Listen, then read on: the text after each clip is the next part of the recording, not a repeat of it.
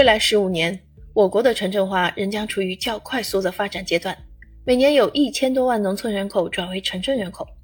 从全国范围来看，未来新增的城镇人口将主要靠都市圈吸纳，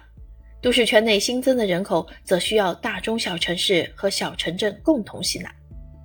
首都经济贸易大学教授、博士生导师安树伟等完成的《都市圈中小城市功能提升》是很有前瞻性的一项研究成果。该书在对都市圈概念进行科学界定的基础上，科学划分我国都市圈，研究探讨都市圈内中小城市功能的地位及城市功能提升环境，并对处于不同发展阶段的都市圈进行案例研究，提出体制创新及若干对策建议。概括来讲，该书的创新体现在如下几个方面：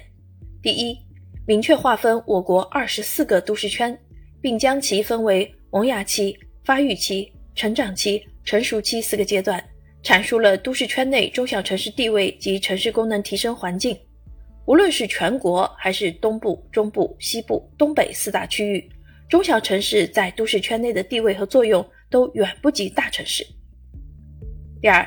提出都市圈内中小城市功能提升的总体思路，即以产业、城市、人口高效融合为重点，重点提升公共服务功能和人口集聚功能；以成长型都市圈为重点，分类提升不同发展阶段都市圈内中小城市功能；以内陆地区都市圈为重点，统筹提升沿海、内陆、沿边三大区域都市圈内中小城市功能；以产业协作为重点。构建都市圈新型产业分工格局，以市场化改革为重点，促进都市圈内要素自由流动。第三，论证都市圈内中小城市功能提升机理。都市圈内中小城市功能提升，本质上是在都市圈一体化过程中实现中小城市的产业、城市、人口的融合。产业发展和城市管理水平是城市功能提升的基础条件。联动因素反过来影响产业发展和城市管理水平，政策机遇和偶发风险的出现也会影响各个因素本身的变化。同时，机遇风险是可以相互转化的。在各种要素通过内外力影响城市功能提升的同时，城市功能提升的反作用力也会对各个影响因素发生作用。第四，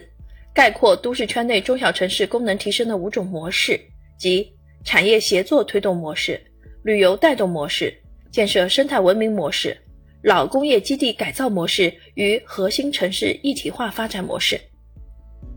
第五，提出比较完整的都市圈内中小城市功能提升的路径体系。